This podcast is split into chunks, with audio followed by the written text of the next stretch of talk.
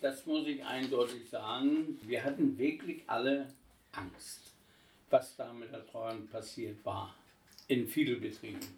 Und wir haben uns wirklich zum Glück, dass wir auch drei Mann waren in der Mannschaft, durchgesetzt. Wir haben uns da nichts gefallen lassen und haben dann auch gleich den richtigen Mann im Boot gehabt.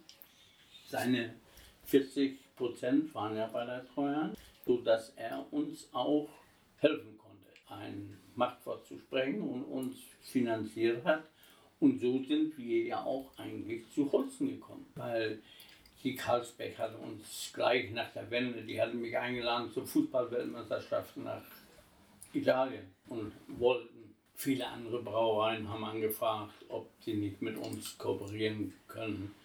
Aber durch diese Geschichte 40% Treue an Eisenbahns gab es gar keine andere Chance, als mit Holsten zusammenzuziehen. Und ich muss auch sagen, was Besseres konnte uns absolut nicht passieren. Das war wirklich eine ganz tolle Geschichte.